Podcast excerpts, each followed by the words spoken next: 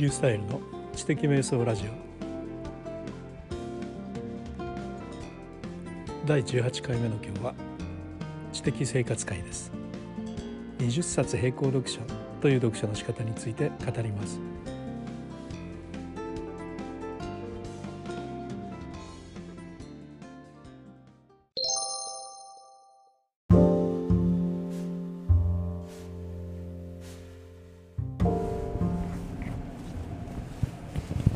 はい今回はこの間買ったコンデンサーマイクの MV5 これをですねあの iPhone につなげそしてマイクの下にゴリラポットつけてね、えー、それをシートベルトにくくりつけるみたいな感じで巻きつけてそれであの体との間に密着させて、えー、ウェアラブルにして今撮ってるところです。あのでですからねマイクが少しね揺れるんですよね。何かもっとうまい方法ないかなと思ってね、えー、ちょっとやろうとしてるんですけれども、えー、今あの、はい、そういう状況でねあのシートベルトの間に MV5 を挟み込んだ形で、えー、運転をしながら撮っているところです。今日はですねあのタイトルを見て何これと思ってびっくりした人もいるかもしれないんですけれども20冊並行読書というそういう読書法について紹介をしたいと思います。これ私のブログを読んでくださってる方っていうのはねあの私がいろんなところで20冊並行読書って言ってるのであのご存知の方もおられると思うんですけれどもあの初めての人はね仰天してるんじゃないかと思うんですよね。20冊並行して読むのと。でねこんなことができるはずないじゃないってね思われてると思いますね。で、えー、私がねこれをもう3年間ぐらいやってるんですね。20冊成功読書。今年の4月で3年目になりますね。3年終えますね。でね何かということについてちょっとお話ししますね。で私ですねあの十数年ぐらい前ね成毛誠さんの書かれた「本は10冊同時に読め。本を読まない人は猿である」というねなんかね怒られてるようなタイトルのね本を読んで10冊並行とかで読めるわけないじゃんと思ってね、えー、思ってました。でまあ実際ですね、まあ、現実的にはね4冊をね、えー、並行して読んでましたね。あのまあベッドの枕元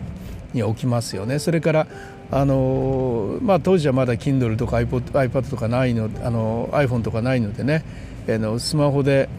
風呂の中で読むというようなことはできなかったんで風呂の中で本は読めなかったんで、まあ、トイレですねそれから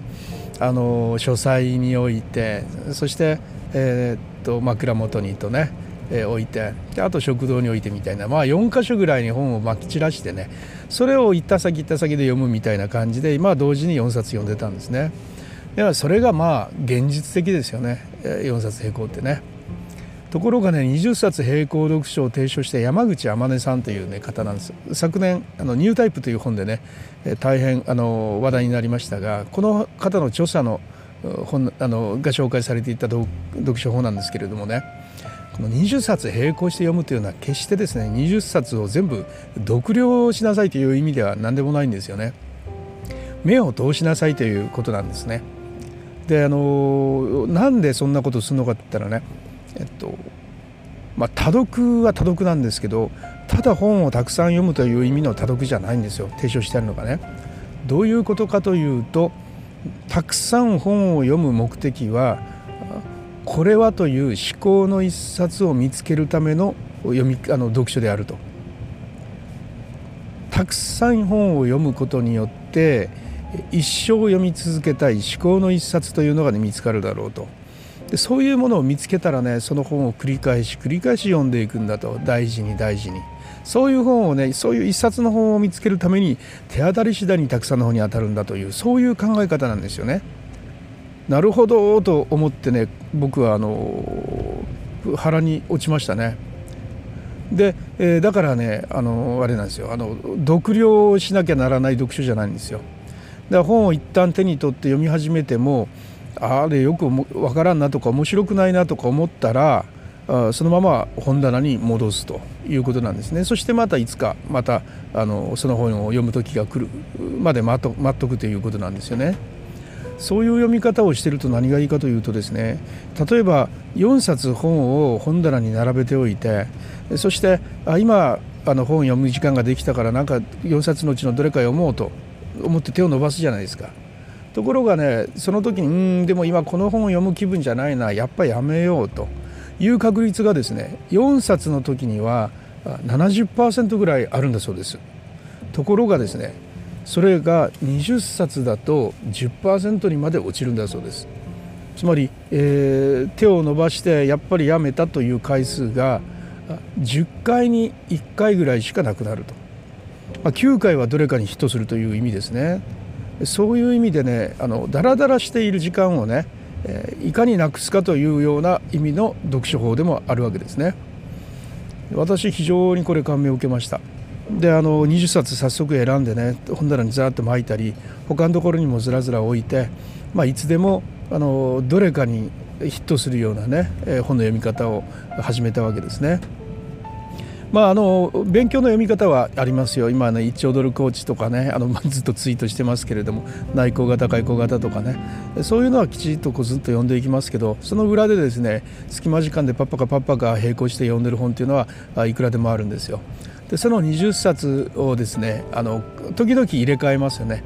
で今回はこの20冊選ぼうみたいな感じで選んでくるんですがその中には以前途中でやめた本なんていうのもあるんですけどまあいわゆるタスクフォースですね。今月はこの20冊みたいなそれをね選ぶ楽しさっていうのもねありますよ。前ダメだったけど今回どうかなみたいなねそういう選び方だってあるんですね。そうやって、まあ、読書を楽しんで、えー、いるところです。はい、20冊並行読書、えー、著者の山口天音さんはね100冊並行読書って言ってますね。100冊で私初めて読んだ時に、ね、お茶を吹き出しそうになりましたよねお茶飲んでなかったんですけどね。でどういうことかというと、まあ、この本最後にめくったのは 3, 3年ぐらい前だったなみたいなね。そういうことだってあるわけですね、まあ、つまり並行読書は同時読書ではないということです。20冊同時に読めてじゃないということですね、まあ、並行して、え、読みなさいと。いうことであの全部読む必要はないと。でたくさん本に当たることで思考の一冊を選びそしてその絵本を一生かけて丁寧に読むというような意味での読書法でした。はい。ということでね今日は20冊並行読書という読書法をご紹介しました。今日撮ったマイク、えー、いかがだったでしょうか？外大雨でね、えー、じゃんじゃん雨が降ってるんですけどね、えー、そういうような音とかもまあ入っているのもねこれはまた一つリアルでいいんじゃないかなというふうに思います。はいということで、えー、またお会いしましょう。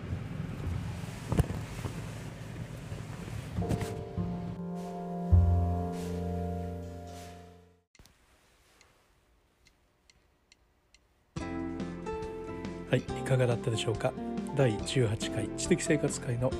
20冊並行読書最初タイトルを見た時にびっくりされたんじゃないでしょうか。思考の一冊が見つかればいいですね。はい、えー、ハッシュタグ知的瞑想で、えー、SNS 等で話題にしていただければありがたいです。それではまた。